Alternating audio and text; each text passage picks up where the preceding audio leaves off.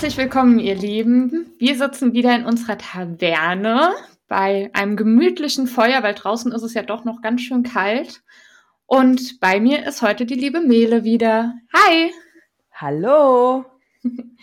Ja, wir hatten eben schon mit ein paar technischen Schwierigkeiten zu kämpfen gehabt, aber wir haben alles besiegt, äh, was sich uns in den Weg stellen wollte und sind jetzt endlich bereit, um über das zweite Aria-Kapitel zu sprechen. Bist du bereit?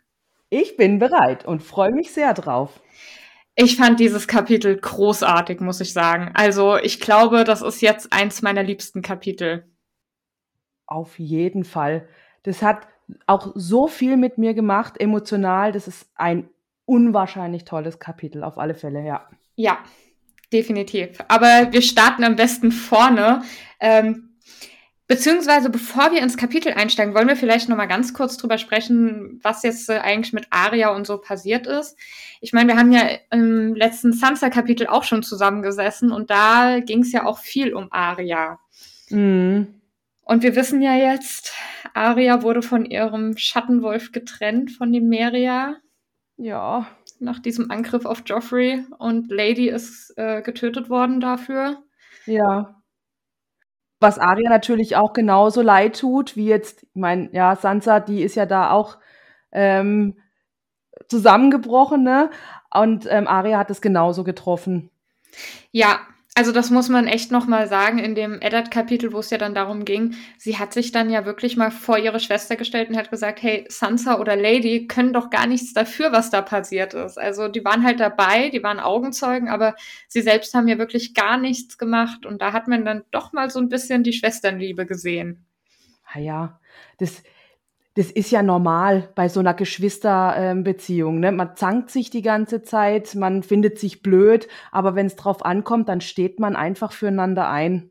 Normalfall, ne? Also Sansa ist da jetzt natürlich ein bisschen ähm, out of role gewesen, was da, ähm, was da lief mit Joffrey auch, ne? Das ist klar, kann, konnte man auch ein Stück weit verstehen. Aber bei Aria, da merkst du halt, das ist eine Ehrenschwester. Ich nenne das Ehrenschwester. Ja, definitiv. Aber wir haben ja schon mal ähm, im ersten Aria-Kapitel gesagt, dass die auch einfach einen extrem hohen Gerechtigkeitssinn hat. Okay.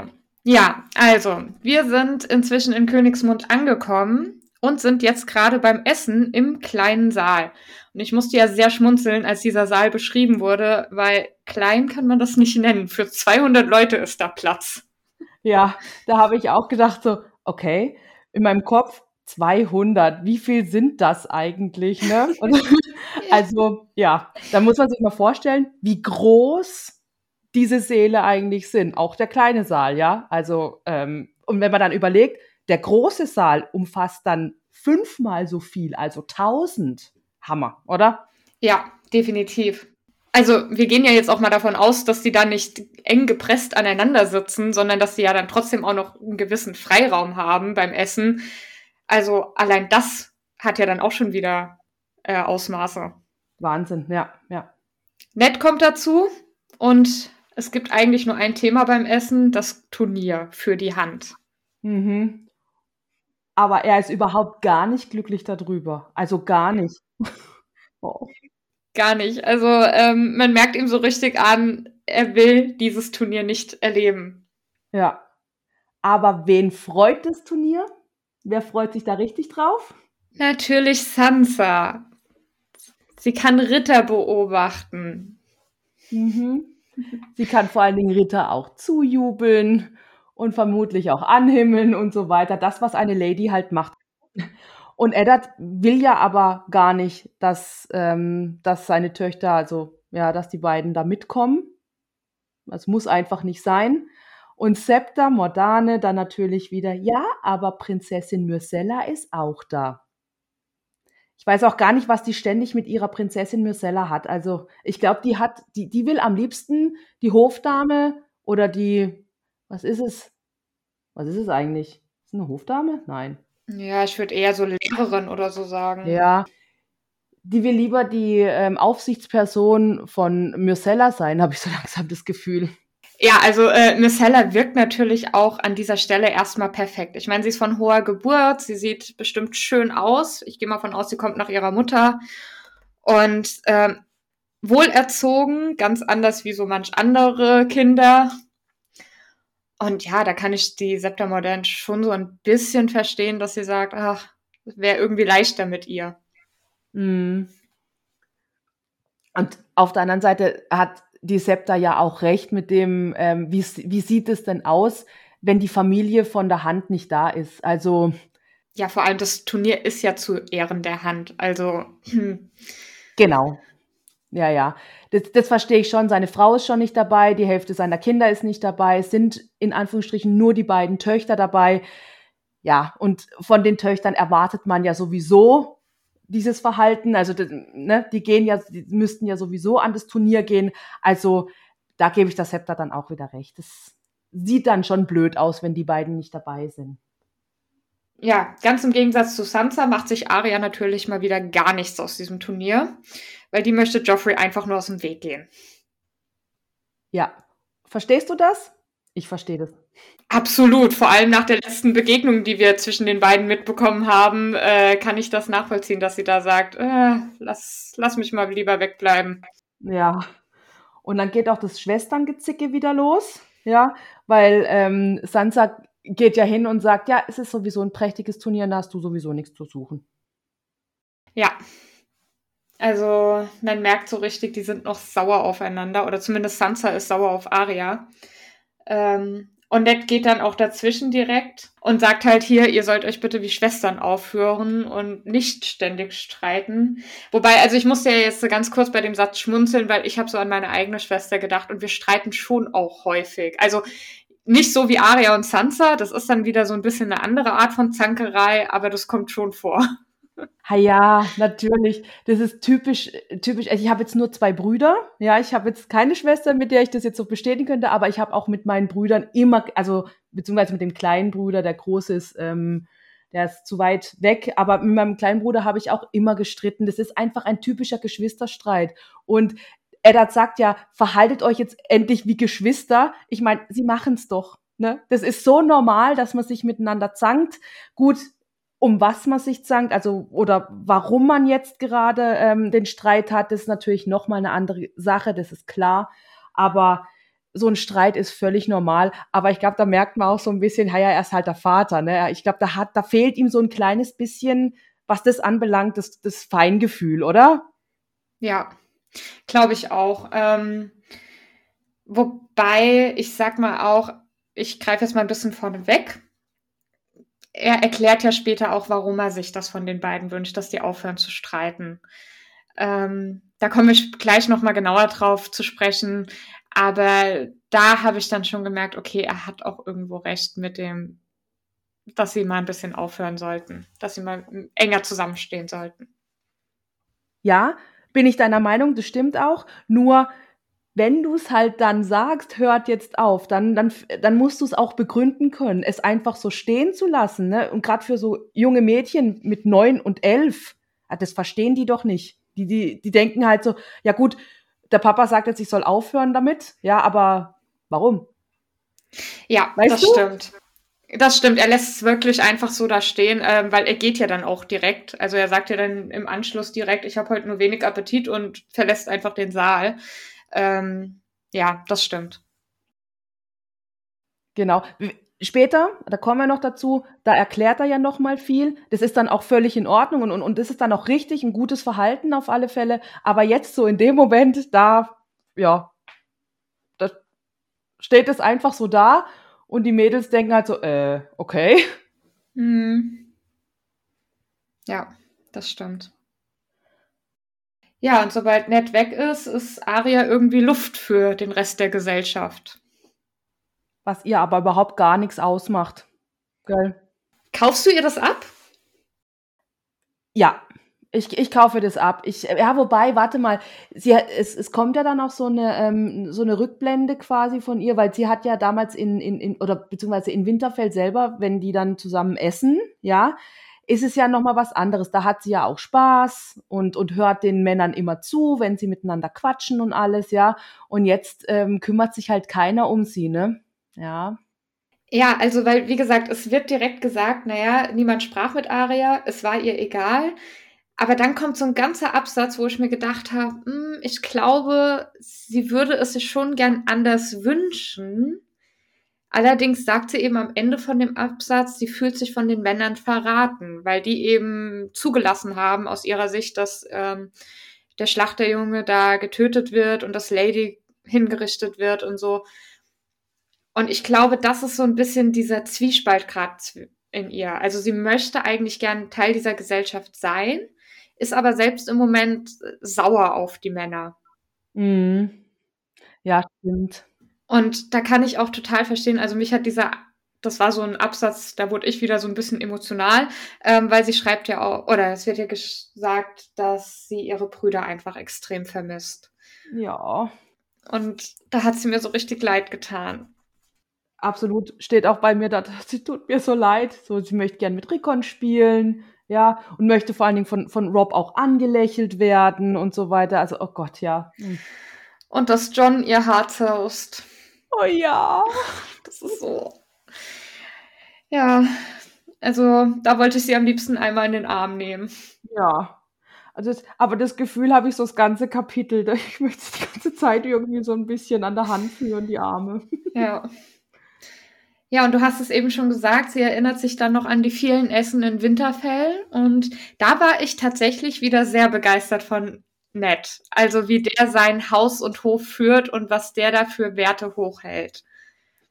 Absolut. Habe ich auch hier stehen. Ich finde es so klasse, weil so sieht für mich ein guter Herrscher, wenn nicht sogar ein König aus. Das, das macht für mich so, so, so ein ähm, guter Mensch, wie gesagt, ein Herrscher, ein König aus. Absolut. Ja. Genau, weil er speist ja immer mit allen möglichen Männern, lädt immer wieder jemanden auch an seinen eigenen Tisch ein. Also egal, ob es jetzt der Hofschmied ist, der Waffenmeister oder einfach irgendeiner aus dem Stall. Ähm, und er unterhält sich dann auch mit denen wirklich und zeigt Interesse an deren Leben. Also das finde ich wahnsinnig äh, sympathisch. Wobei, er hat ja auch einen Hintergedanken dabei, das muss man ja jetzt mal ganz ehrlich sagen. Ähm, sein Hintergedanke ist ja, dass wenn diese Leute einfach mal in den Krieg ziehen sollen für ihn, dass sie eben nicht einfach für irgendeinen Fremden in den Krieg ziehen, sondern für ihn. Und ähm, das kann ich aber auch absolut nachvollziehen. Also ich finde das eigentlich eine sehr gute Einstellung. Ganz klar. Und vor allen Dingen halt auch, die also er, er gibt ihnen ja auch das Gefühl, wichtig zu sein. Und nicht nur ähm, das, was du jetzt gerade eben gesagt ha hast, sondern auch dieses, ich kämpfe für meinen, ähm, für meinen Lord, ja, und diese Gefahr zu desertieren zum Beispiel ist dann halt einfach viel, viel geringer, wenn nicht sogar komplett weg, weil er ihnen eben dieses Gefühl gibt, wichtig für ihn zu sein. Ja, genau. Also ich weiß nicht, wie es dir geht, wenn ich jetzt, keine Ahnung, für irgendjemanden kämpfen müsste und ich kenne vielleicht nur mal seinen Namen und habe den vielleicht mal aus der Ferne gesehen ähm, habe aber sonst mit dem nichts zu tun, dann würde ich halt auch sagen, pf, kämpf doch deine Kämpfe allein. Also warum ja. schickst du mich jetzt in die erste Reihe? ja. Ja, und wenn er aber Interesse zeigt, ist das natürlich nochmal ein ganz anderes Gefühl, wenn man dann zu den Waffen gerufen wird. Also, es, wie gesagt, ich finde da nett wieder sehr großartig in seiner Art. Und ich kaufe ihm das auch ab. Es ist ja nicht nur so, dass er, dass er irgendwie so das denkt, ja komm, ich muss halt jetzt einfach ähm, ein bisschen hier mich ähm, ähm, zeigen und ähm, mich, die Leute an meinen Tisch einladen, sondern das, das nehme ich dem ab. Das meint er auch wirklich, also der meint das ehrlich, der will äh, eine Beziehung zu seinen Leuten aufbauen. Ja, das Gefühl hatte ich auch. Und dann sitzt immer die kleine Aria mit am Tisch und hört ganz, ganz lieb zu, ne? Ja, das fand ich auch großartig, so diese Beschreibung, dass sie einfach auch daran Interesse hat. Natürlich, sie sagt ja selbst immer so dieses Adelsleben, das ist nichts für sie. Natürlich interessiert sie sich dann für die Ritter und die fahrenden Leute, die da dann auch mal zu Besuch sind und so. Ähm, aber ich stelle mir das wirklich ganz großartig vor, dieses kleine Mädchen, was dann da eben mit am Tisch sitzt und den quasi an den Lippen hängt. Ja. Meinst du, die hat es so offen gezeigt, also so sich richtig auch in diese ähm, Unterhaltung als integriert? Also nicht, dass sie mitgeredet hat, aber halt so offen gezeigt, ich höre da euch jetzt zu? Oder meinst du, dass sie eher so am Tisch saß und halt immer so, ja, ähm, gegessen hat, aber dann so mit einem halben Ohr zugehört hat? Ich würde ihr, glaube ich, eher Ersteres zutrauen. Also, dass sie da schon ganz offen gesessen hat und äh, Interesse gezeigt hat, weil ich meine, wir wissen ja von den vorherigen Kapiteln, ihr Vater hat ihr auch einfach sehr viele Freiheiten gelassen. Und ich glaube, der hätte jetzt auch nichts dagegen gehabt, wenn sie da jetzt so offen Interesse zeigt am Tisch. Ich glaube das auch. Ich glaube das auch. Doch, doch. Ja, und diese ganzen Gedanken im Winterfell und so, die haben jetzt so ein bisschen ja aber den Appetit verdorben. Und man merkt richtig, die fühlt sich inzwischen nicht mehr so wohl in dieser Gesellschaft und will eigentlich aufstehen und einfach verschwinden. Aber Septa Modell natürlich wieder ganz in ihrem Element. Wo will die Dame denn jetzt hin? Oh, ja. Und, da, und dann kommt halt wieder dieser Aria-Move. Ne? Also da, da, da ähm, geht sie erst nochmal hin und erinnert sich dran, hm, hey, kann ich bitte aufstehen und gehen? Und dann so, Septa Modern halt dann, nein. Und dann kommt der Aria-Move, nee, ich gehe trotzdem, ess dein Essen doch selber. Ja, also, aber ich kann das auch nachvollziehen. Ich meine, guck mal, sie möchte da wirklich weg, ja, und wird dann drauf angesprochen und bemüht sich dann auch erst nochmal höflich zu sein und alles korrekt zu machen. Und dann wird ihr gesagt, nee, auch wenn du das jetzt gerade korrekt gemacht hast, du bleibst trotzdem hier. Also dann würde ich aber auch durchdrehen und sagen, ja, jetzt ganz ehrlich, nee. Klar, es wird mir auch nicht anders gehen. Dann rennt sie los, ähm, will in ihren Turm, in ihr Zimmer und kommt da an einer Wache vorbei. Der dicke Tom. Und der möchte sie eigentlich erst aufhalten, schafft das dann aber nicht. Und dann rennt sie in ihren Turm, verschließt die Tür und die Wache klopft an und fragt, ob sie da drin ist und sie sagt nein und er geht. Und da habe ich mich echt gefragt, okay, wie dumm kann man sein? Ich muss da so lachen, ich so, wirklich jetzt? Bist du da drin? Nein, okay, ich gehe. Hä? Also vor allem, man könnte jetzt meinen, okay, er, er, gibt einfach in dem Moment auf, aber es steht ja dann im nächsten Satz drin, der dicke Tom war stets leicht zu narren. Also es war ja wirklich, dass ja. er das nicht gecheckt hat. Ich stelle mir da auch so ein richtig, also er heißt ja dicker Tom, ne? Ich will jetzt um Gottes Willen kein Fettshaming, aber ich stelle mir da jetzt so, ein richtig dicker Typ davor, ne? Und dann mit so einem halb geöffneten Mund, so nach oben guckend und nur so, hä? Und überall so Fragezeichen. Ja. Und läuft weg. Ja. Das war so der, das Bild von, von Fat Tom. Ich, ähm, Hörbuch heißt er Fat Tom, sorry. Mhm. Ähm, der vom dicken Tom. Und ach, ich muss so lachen. Herrlich.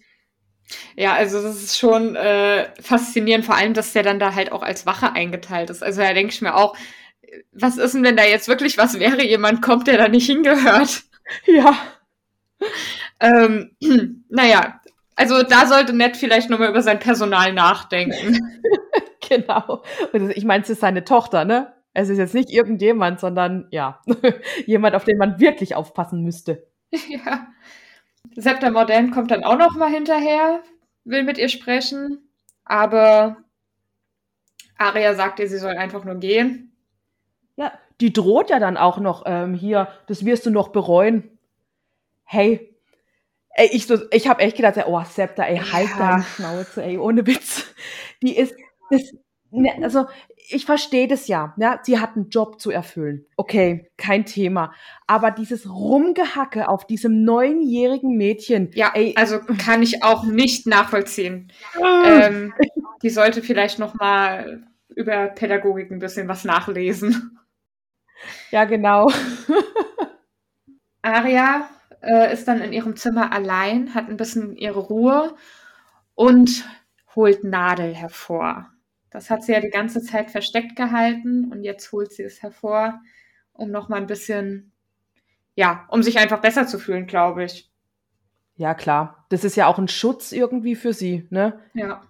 Ja, und eine Erinnerung an ihren Bruder John. Ja. Ja, und dann träumt sie so ein wenig davon, wenn sie doch nur klettern könnte wie Bran, würde sie jetzt einfach äh, den Turm hinabklettern und im Wald verschwinden und die Meria suchen gehen und dann zurück nach Winterfell oder sogar zu John auf die Mauer reisen. Ja, die Fantasie von so neunjährigen Mädchen, ne? Oh Gott. Ja. Gut, sie hat ja schon mal ein paar Tage in der Wildnis ausgehalten, ne, wo sie weggelaufen ist. Ja. Da war ich übrigens richtig beeindruckt. Also, wie viele Tage waren das? Drei oder vier Tage? Ich meine, es waren drei. weiß jetzt nicht auswendig, aber drei oder vier Tage auf jeden Fall waren das, wo sie und hat sich von Beeren ernährt. Ja. Hallo, was für ein cleveres Kind ist sie bitte? Ich habe gerade nochmal nachgeschaut. Es waren tatsächlich vier Tage. Vier? Boah. Ja. Also, wow. Also ich weiß nicht, äh, wie es dir geht. Ich glaube, ich hätte als Neunjährige nicht in der Wildnis überlebt. Äh, nein, ganz und gar nicht. Überhaupt nicht. Stell dir mal vor, wie es Eddard gegangen ist, als die vier Tage weg war. Ich will es mir nicht vorstellen. Oh also, ähm, das, ich glaube, das kann sich keiner wirklich vorstellen. Nee. Das ist wirklich, ich glaube, der hat da, keine Ahnung, Höllen durchlitten. Das hat man jetzt im Kapitel leider nicht so mitgekriegt, weil er ist ja dann gut, er musste ja vor der Kön vom König dann sich schon ein bisschen beherrschen, ja. Aber trotzdem, ey, ich wäre als Elternteil durchgedreht. Und auch, wo ich sie dann gesehen habe, äh, hätte. Hm. Wo ich sie dann ja. gesehen hätte. Oh Gott. Also ich fand schon, dass man es im Kapitel rausgelesen hat. Man hat das schon gemerkt, dass ihm das nahe ging und dass er sich halt jetzt wirklich am Riemen reißen musste. Ähm, natürlich, äh, es ging halt damit los, dass sie gefunden wird. Ähm, ein Absatz darüber, wie er vielleicht sich auch nochmal an der Suche beteiligt oder dass er da schlaflos ist oder so, hätte ihm wahrscheinlich noch ein bisschen mehr Tiefe gegeben, aber also ich habe es schon so interpretiert, dass er da wirklich gerade am Durchdrehen war. Ja, okay okay, verstehe ich. Ich bin der Mensch, ähm, ich muss meine Emotionalität einfach immer, ähm, ne, ich, ich breche dann komplett halt aus, ja. Wenn, wenn mir das jetzt passiert wäre, ich hätte losgeschrien, ich hätte losgeheult, ich hätte alles, weißt du, so meinte ich das jetzt, wenn ich es ja. auf mich bezogen hätte, ja. Aber beim Thema nett sind wir eigentlich schon ganz gut, weil der ist der Nächste, der an die Tür klopft. Ja. Und tatsächlich, dem macht sie die Tür sogar auf, die liebe Aria. Ja, gut. Von den dreien würde ich meinem Vater auch die, ähm, äh, die Tür aufmachen. Ja. Nur blöderweise vergisst sie eine ja. Sache, dass sie immer noch Nadel in der Hand hält. Genau, das. Ja, gut, hätte ich wahrscheinlich. Vermutlich wäre es mir auch so gegangen. Dann, ich, ich wäre dann zu abgelenkt gewesen, das Nadel noch zu verstecken. Ich glaube, nee. Das hätte ich dann auch nicht mehr gepasst, ähm, ge gepackt. Ja, nee, das stimmt. Und Ned ist ja erstmal überhaupt nicht begeistert, dass sie da ein Schwert hat und will erstmal wissen, von wem sie es hat. Und ja, aber sie sagt gar nichts. Sie will John nicht verraten. Ja, und dann aber wieder hier Aria Ehrenschwester, oder? Mhm. Definitiv, auf jeden Fall. Vor allem, guck mal, was soll der denn machen, wenn sie ihm jetzt sagt, dass sie das Schwert von John bekommen hat? Also, sorry, John ist gerade am anderen Ende der Welt gefühlt. Ähm, wer ja. weiß, wann die sich mal wieder sehen. Aber trotzdem verrät sie ihr nicht. Ja, ja. Also, ich liebe Aria einfach. Ja, sie ist ein unglaublich starker Charakter. Also, ja. Ähm, ja. Ich muss ja ehrlich zugeben, sie war ja nicht meine erste Wahl, als es darum ging, wer welche Kapitel bespricht. Mhm. Inzwischen habe ich mich echt in sie verliebt. Also ich bin so happy jetzt darüber. Oh ja, ja da freue ich mich, weil sie wirklich auch, ähm, als ich es zum ersten Mal gelesen hatte, das war auch schnell mal, ähm, war das einfach, ja, meine, eine meiner Lieblinge auf jeden Fall. Sie ist so toll. Ja. Und dann sagt der Eddard, dass ähm, ein Schwert kein Spielzeug für ein Mädchen ist. Oh. Zu der Zeit ja. Heutzutage ja. würde man sagen, aua.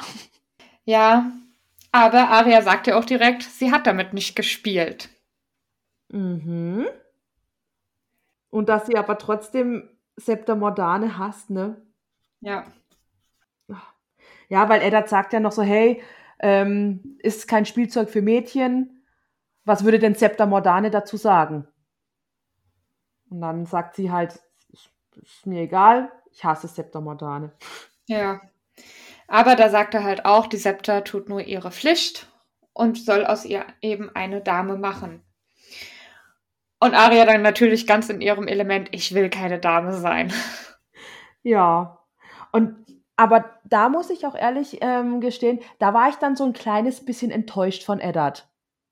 Weil, also er sagt ja, hey, sie macht nur ihre Pflicht. Wir haben ja, deine Mutter und ich, wir haben ähm, dazu uns entschieden, dass eben die Septa eine Dame aus dir macht. Und da habe ich gedacht, guck mal, du kennst doch jetzt dein Kind schon so lange und du weißt doch, das funktioniert nicht. Ja, und dann stellst du jemanden ein, der ja sowieso schon für deine Schwester, die ja komplett dieser Typ dafür ist, ja, also ähm, du stellst dann jemanden ein, der dann versucht, dieses wilde Kind quasi zu zähmen und es es funktioniert einfach nicht, weil auch immer dieser permanente Vergleich zu Sansa gegeben ist, weil ja die Septa auch für Sansa zuständig ist. Weißt du, was ich meine? Ja, ähm, verstehe ich. Wobei ich mich da dann kurz gefragt habe, also ich sehe es ähnlich wie du, ähm, auch ich bin da so ein bisschen enttäuscht von Eddard, wobei ich glaube, das ist nicht allein auf seinem Mist gewachsen, weil er sagt ja sogar, deine Mutter und ich haben ihr die unmögliche Aufgabe übertragen. Ähm, also ich glaube, das ist auch sehr viel von Caitlin gesteuert worden. Ja, bestimmt. Aber auch Caitlin ist ja nicht doof. Ne? Nee, also es war von beiden so ein bisschen die Fehleinschätzung oder beziehungsweise ja, die Fehlhandlung, sage ich mal. Ja, ich, ich kann mir schon noch vorstellen, dass die halt dann gesagt haben, komm, den Versuch starten wir jetzt noch. Ja, dass sie wirklich gesagt haben, ey, alle Hebel und, und, und, und hier, das, das, wir versuchen jetzt einfach nochmal jetzt hier mit der Septa, das, ähm, sie zu einer Dame zu erziehen. Das kann ich mir jetzt noch vorstellen. Da würde ich sogar sagen, okay, das verzeihe ich dann noch. ja. Aber ich glaube, auch da war schnell klar, es funktioniert einfach nicht bei Aria. Es funktioniert nicht. Ja, das stimmt. Ähm, wobei, lass uns da vielleicht später nochmal drauf zu sprechen kommen, am Ende von dem Kapitel. Mhm weil ich finde, da kommt ja jetzt gleich noch ein kleiner Plot-Twist. Okay. Ähm, vorher ist, fand ich nur so großartig, im Eddard sagt ja erst, das ist kein Spielzeug für Kinder, also über das Schwert, und im, dann, äh, keine Ahnung, drei Sätze später sagte, ich sollte dieses Spielzeug hier und jetzt auf meinen Knien zerbrechen. Ja, was jetzt? ja, stimmt. Jetzt, wo du sagst, stimmt. Entscheide dich, Eddard. Ja. Aber Arya sagt auch direkt, Nadel würde nicht zerbrechen. Mhm. Ja, und dann vergleicht Eddard sie mit Liana, mit seiner Schwester. Und das fand ich auch wieder so ein schöner Absatz, weil ja dann auch Arya sagt, Liana war doch schön gewesen und das hat man noch nie über sie gesagt. Ja, das ist für mich auch der emotionalste Teil im Kapitel gewesen. Oh.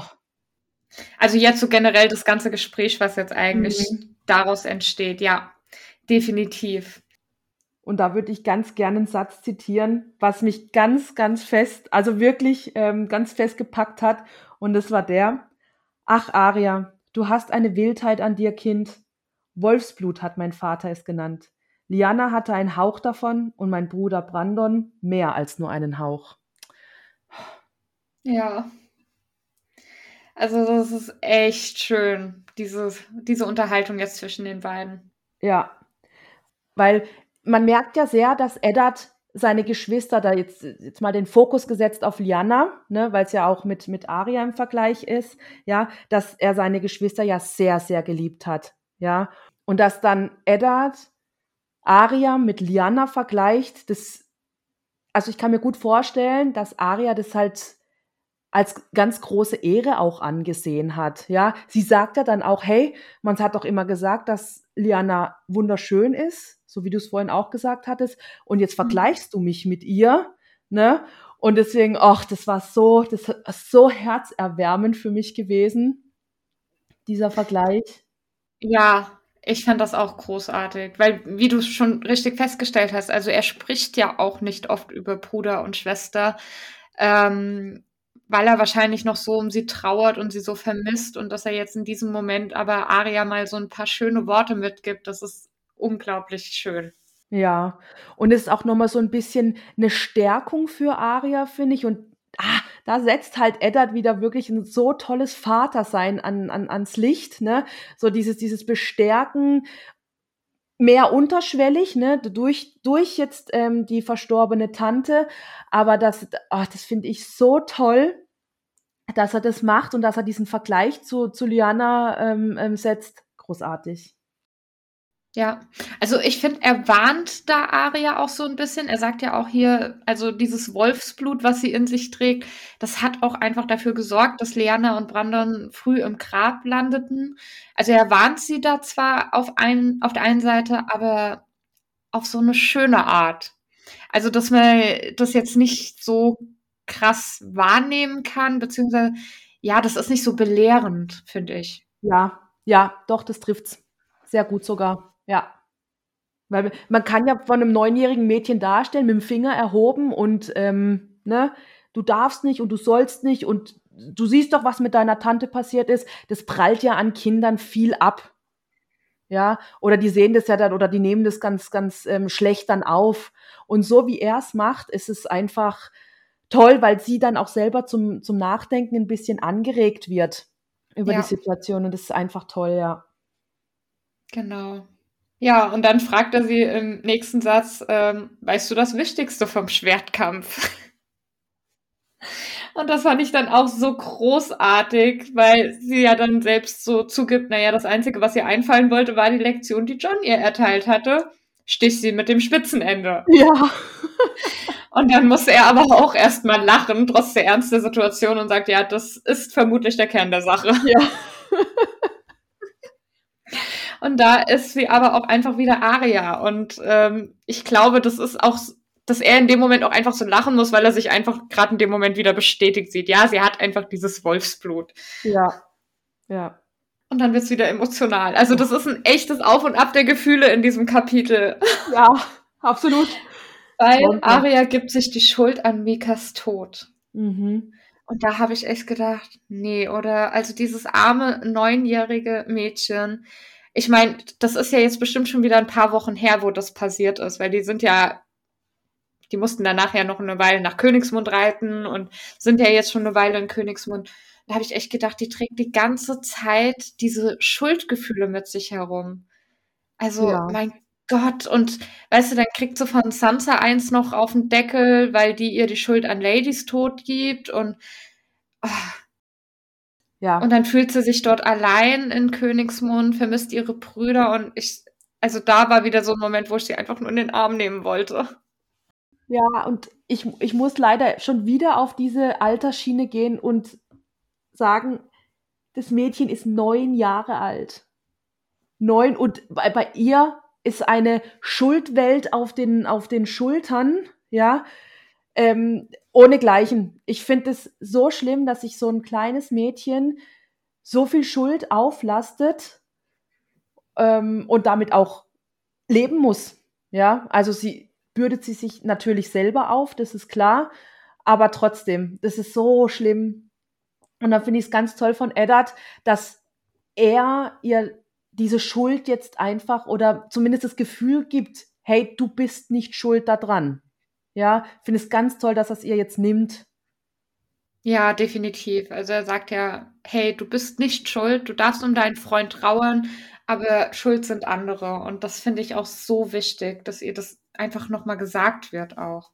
Ja, und ich finde auch gut von Eddard, dass er nicht nur sagt, du bist nicht schuld, sondern hier auch wirklich die Schuldigen benennt. Hey, der Mord geschah, vom Bluthund und im Prinzip kannst du alles der Königin dann anlasten, ja, dass, dass einfach Aria da auch ein bisschen was greifen kann. Weißt du, wie ich meine? Ja, ich weiß, was du meinst. Ähm, dass sie quasi ihre Schuld, ähm, wird gesagt, übertragen kann. Genau, genau. Dass sie nicht einfach weg ist, sondern sie hat jetzt äh, einen anderen Pol, wo sie das Ganze hinschieben kann. Ganz genau. Ja, und äh, Aria sagt dann, dass sie alle hasst, weil die alle gelogen haben. Und ihr Vater sagt dann, naja, wir alle lügen. Oder dachtest du wirklich, ich würde glauben, die Meria wäre weggelaufen? Oh ja. Und das fand ich dann, das war dann wieder so ein Punkt, wo ich so herzzerreißend mich gefühlt habe, weil, wie Aria dann erzählt, ja, sie musste die Meria tatsächlich mit Stein fortjagen. Also, wenn der Wolf einfach in den Wald gelaufen wäre, ähm, weil sie ihn wegschickt, okay, aber dass sie den wirklich mit Gewalt von sich trennen musste, das, oh. Ja. Also ich weiß nicht. Ich meine, die muss ja in dem Moment, als das passiert ist, auch noch fürchterliche Angst gehabt haben, weil die war, die wusste ja noch gar nicht, was auf sie zukommt, wenn sie jetzt zurückkehrt. Ähm, und muss jetzt ihren Schattenwolf da wegschicken. Ähm, ja. Und ich, also ich kann mir das halt auch Mords gut vorstellen, ne? Du, du, du versuchst diese, diesen, diesen Wolf oder dein Tier, ne? ich meine, das ist ja, den hat sie ja schon so lange, ja, mit erzogen und alles, ne? Das ist ja, die, die ähm, gehören, das ist ja eine Einheit. Und jetzt muss dieser Schattenwolf weg. Und sie schafft es natürlich nicht, weil der, der, der geht ja immer, also der Wolf geht ja ihr immer wieder zurück. Die, die Numeria weiß ja gar nicht, was los ist. Ne, da kann Aria noch so viel mit ihr sprechen, sagen, du musst gehen, du musst gehen. Dass der Schattenwolf ihr immer wieder zurück ähm, folgt, ist ja klar. Und dann dieses Steine bewerfen. Oh Gott. Aber auch da beruhigt Eddard sie dann, als sie dann fragt, es, es musste doch getan werden, es war doch richtig, dass ich sie da vertrieben habe. Und dann sagt er, ja, es war eigentlich schon richtig gewesen. Lieber so, als dass die Königin sie tötet. Ja. Ich meine, ganz ehrlich, wenn die Meria da gewesen wäre, ich glaube, Lady hätte trotzdem sterben müssen. Denke ich auch. Die Königin hätte das sicher irgendwie hinbekommen, dass es dann heißt, beide Schattenwölfe müssen getötet werden. Und ähm, deswegen, oh, furchtbar. Ich hoffe irgendwie, dass Aria und die Meria irgendwann wieder zueinander finden. Ähm, Im Moment sehe ich es leider noch nicht so wirklich. Vielleicht werden wir da noch mal was ähm, hören. Also ich weiß, es gab in der Serie da noch etwas, aber das war auch eine grausame Szene, fand ich. Mhm. Ja, wobei man ja natürlich ne, die Serie von den Büchern auch trennen muss. Ja, deswegen, ich habe irgendwie, wobei ich glaube, das äh, kam in einem Teil von der Serie, wozu die Bücher noch nicht geschrieben sind. Also. Okay, ja. Jetzt muss man wieder drüber reden, dass äh, mal schauen, wann die Bücher geschrieben werden. Ob überhaupt oh noch. Hör auf. ich glaube, das Fass lassen wir lieber zu. ja, ist besser. Ja. Wie lang soll die Folge werden? Ja. ja ähm, wie viel Zeit habt ihr denn so? So, ihr könnt euch jetzt so eine drei Stunden Autofahrt vielleicht. Genau. Ihr wolltet einmal quer durch Deutschland fahren, kein Problem. Ja, Wir genau. Beschäftigen oh. euch.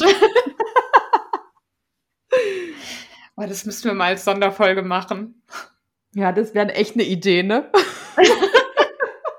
oh Gott. Oh. Ah. Naja, können wir ja mal den anderen vorschlagen. Mhm. Sechs Stunden Rent-Folge über George R. R. Martin. Oh Gott. Die müssten wir dann echt auf Englisch machen, damit er die sich dann auch mal anhören kann, ne? Okay, da bin ich raus. ich glaube, ich auch, aber lustig wär's. Hm, Theresa, maybe. okay, so. wir schweifen gerade ein bisschen ab. Genau. Ähm, wir versuchen nur gerade die Trauer um die Meria so ein bisschen zu äh, vertuschen. Ja. Und dann hat ja Eddard, Eddard eine kleine Ansprache zum Thema Hass. Ne? Genau. Das finde ich auch gut, dass er das thematisiert, dass er nochmal sagt ähm, oder halt versucht rüberzubringen, hey, Hass ist ein großes Wort und wie er, wie er es ja am Anfang auch schon erklärt hat, dieser Hass auf Septa Mordane, ne, sie macht halt nur ihren Job. Was, was soll sie sonst machen? Ne, und dass, dass, dass dann Aria hingeht und wenn ihr das halt nicht passt, weil sie halt einfach nicht in diese, in diese Rolle rein will, ja, verstehe ich ja. Aber sie immer, also die Leute immer gleich zu hassen, ist halt schwierig. Und das Gleiche gilt halt auch für ihre Schwester, ja. Und da finde ich das so süß, dass dann Aria halt irgendwann auch so ne, mit dem Kopf gesenkt dann dasteht und sagt halt, ja, ich hasse sie ja nicht wirklich. Und ich finde dann auch, was dem dann so ein bisschen folgt, so großartig. Also, ähm, dass er ihr eben dann auch nochmal erklärt, warum es so wichtig ist, dass sie jetzt zusammenstehen. Ja. Und da ist dieser tolle Spruch, wenn ich den auch nochmal schnell zitieren darf. Natürlich darfst du. Ich oh. weiß doch, dass du die ganze Zeit drauf wartest. das ist halt, das ist halt so großartig für mich. Wenn der Schnee fällt und die weißen Winde wehen, stirbt der einsame Wolf, doch das Rudel überlebt. Oh. Genau. Das ist einfach so ein großartiger Spruch. Ich lieb's. Ja. Ich lieb's. Ja, ich fand diesen Spruch auch großartig, als ich den gelesen habe. Ich habe mir auch dick unterstrichen, ähm, weil er sagt einfach genau das aus, was im Moment wichtig ist. Dass sie jetzt zusammenstehen als Rudel, als Familie. Ähm, und ja, natürlich kann man seine Streitigkeiten haben, aber nicht an so einem Ort, wo man von Gefahren umgeben ist. Also da muss man jetzt wirklich mal für einen Moment ähm, den Frieden in der Familie bewahren und sich eher nach außen richten mit seinem Hass. Vor allen Dingen halt sich auch zusammenreißen. Ja. Und nicht in der, innerhalb der Familie sich hassen, sondern hier als Einheit einfach dastehen und den Hass, also ich sag, wie sagt das so schön, die richtigen Leute hassen. Ja, genau.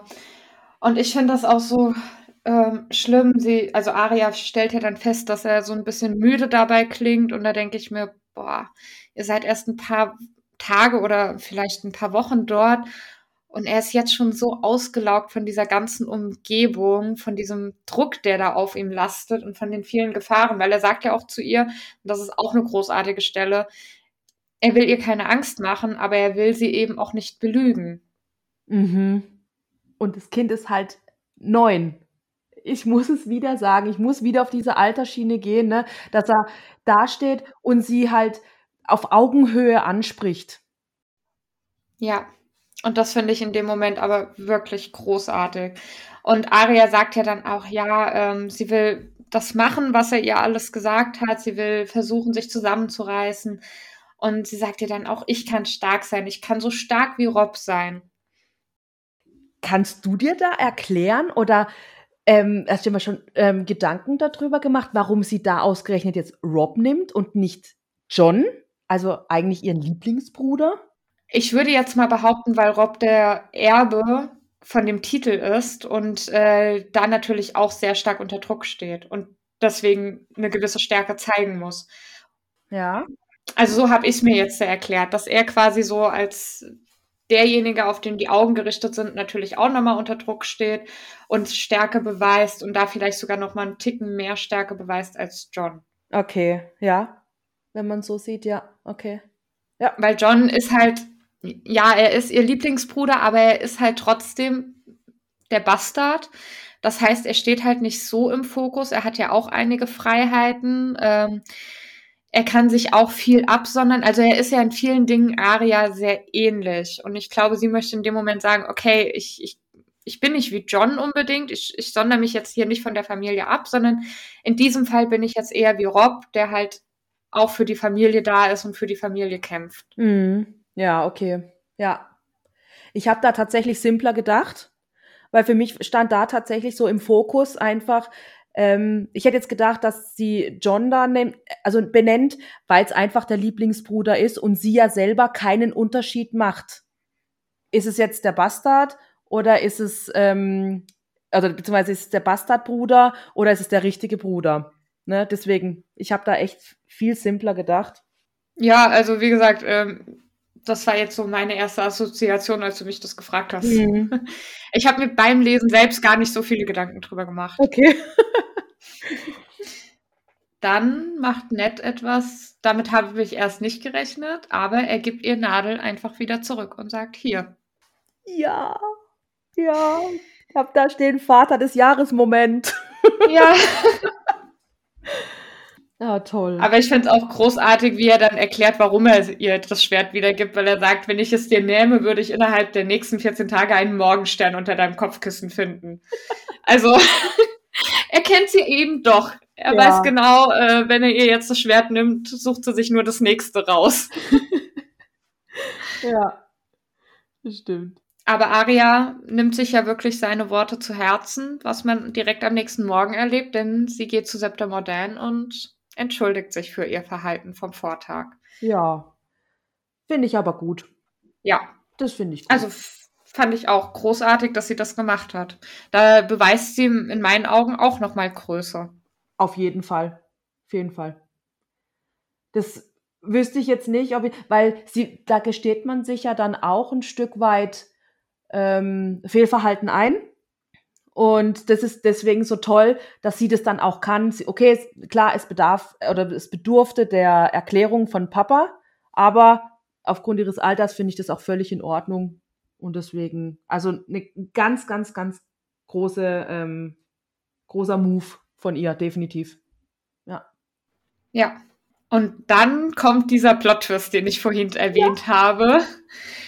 Drei Tage später wird sie nämlich wieder in den kleinen Saal gerufen, aber die Bänke stehen an der Wand, die Tische sind weggeräumt und stattdessen steht ihr ein Mann gegenüber. Ja, und wirft ihr ein Holzschwert zu. Mhm. Und unter dem großen Deckmantel Tanzstunden. Ja. Da musste ich natürlich sehr grinsen, als er gesagt hat, ich bin dein Tanzlehrer. Für alle da draußen, die es nicht wissen, ich äh, bin Tanzlehrerin von Beruf. Deswegen fand ich das jetzt äh, eine sehr schöne Beschreibung. Und ich habe genau deswegen so richtig schön gegrinst, als ich es ja. gelesen hatte. Ich so hihihi. ja, äh, definitiv. Genau. Sie hat einen äh, ja, Tanzlehrer beziehungsweise eben einen Schwertmeister geschickt bekommen, der ihr, der sie unterrichten soll. Und den finde ich großartig. Oh, Syrio Forel ist ein super Tanzlehrer, in Anführungsstrichen. Ein toller, toller. Was ist er? Erster Krieger des Seelords von Bravos. Genau. Und er nennt sie immer Junge. ja, das ist mir auch direkt aufgefallen und er sagt, ähm, sie korrigiert ihn ja dann auch und er sagt, naja, junge Mädchen, pff, ist mir doch egal, du hältst dein Schwert in der Hand, das ist entscheidend. So, fertig. Ja. Und das fand ich so großartig, diese Einstellung. Also da ist jetzt mal wirklich jemand, der fortschrittlich denkt. Aber hallo, aber total. Hat mich halt an, an diese Zeit von heute erinnert. Ne? So, es ist mir egal. Das, was du machst, auf das kommt's an. Ja, super. Ich feiere die Leute aus Bravos, wenn alle ja. so denken. Definitiv. Und ich finde auch großartig, wie er dann mit ihr, äh, wie er mit ihr anfängt im Unterricht. Also sie will ja erst dieses Schwert mit beiden Händen halten, weil es sagt, es ist so schwer. Dann sagt er, nee, es ist gerade so schwer, dass es dich stark macht. Und dann soll sie sich für eine Hand entscheiden und dann entscheidet sie sich für die linke und dann sagt er, ja, die linke ist gut. Also damit machst du alles umgekehrt von, für deinen Gegner. Das wird ein bisschen schwerer fallen. Und dann sagt er auch noch, ja, du bist dürr wie der Schaft von einem Speer, weißt du? Auch das ist gut, du bietest ein kleineres Ziel. Also anstatt dass er ihr sagt, hey, guck mal, du bist schwach und äh, du bist dürr, wie das ja viele andere gemacht haben, auch John, ja. geht er hin und sagt, hey, guck mal, das ist eigentlich von Vorteil für dich. Ja, und er ist so auf Fakten einfach nicht reduziert, sondern so auf Fakten fokussiert, ja. Es ist, er guckt, er zieht auch aus allem so das Positive. Was, das ist genau das, was du gerade eben gesagt hast. Ja, anstatt die Schwächen hervorzuheben, nimmt er die Schwächen und dreht es um und macht und, und, und, und, und ähm, wandelt es in Stärken um. Super. Ja, das, ja super. Also, und, das ist eigentlich gutes Unterrichten. Absolut, absolut. Lehrer des Jahres. ja. Boah, wir vergeben hier ganz schön viele Jahrestitel. Ne? Wir haben jetzt schon Vater des Jahres, Lehrer des Jahres. Mhm. Mal gucken, ob das so bleibt. ist aber verdient. Es ist verdient. Ja, zu Recht. ja. Nee, das, also, das finde ich, das finde ich wirklich gut und er nimmt da aber auch jetzt auf sie nicht groß Rücksicht, so von wegen, ja, Mädchen oder Junge oder whatever, ja, so, hm, hier, fangen wir langsam an. Er geht gleich in die Vollen und sagt, und sagt das, was du jetzt auch schon gesagt hast. Aha, okay, ja, dieses Bein ist okay oder ich schmeiße es dir hin und ähm, das nächste Mal fängst du es auf oder morgen fängst du es auf. Ne? Solche Sachen. Er, er, er nimmt sich da überhaupt nicht irgendwie oder wie soll ich sagen, der, der, der beschränkt sich da jetzt nicht noch auf irgendwelche, ha, wie nennt man's? Heiti-Teitis? Ne? so so äh, Betüdelung, oder sowas. So, ist er ja. trotzdem noch ein Kind, ja. Mhm. Ähm, sondern er geht ganz äh, nüchtern und ähm, sachlich mit ihr um. So als ja. wäre es im Prinzip eine Erwachsene, die vor ihm steht. Ja. So. Ja, oder eben, blöd gesagt, ein Junge. Ja, oder das.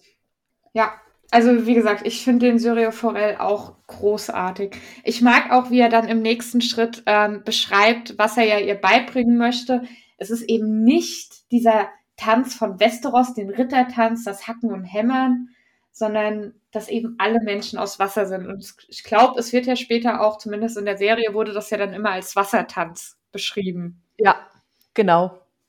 Stimmt. Und das finde ich einfach eine schöne Beschreibung. Also ähm, ich denke da jetzt auch wieder an die Serie.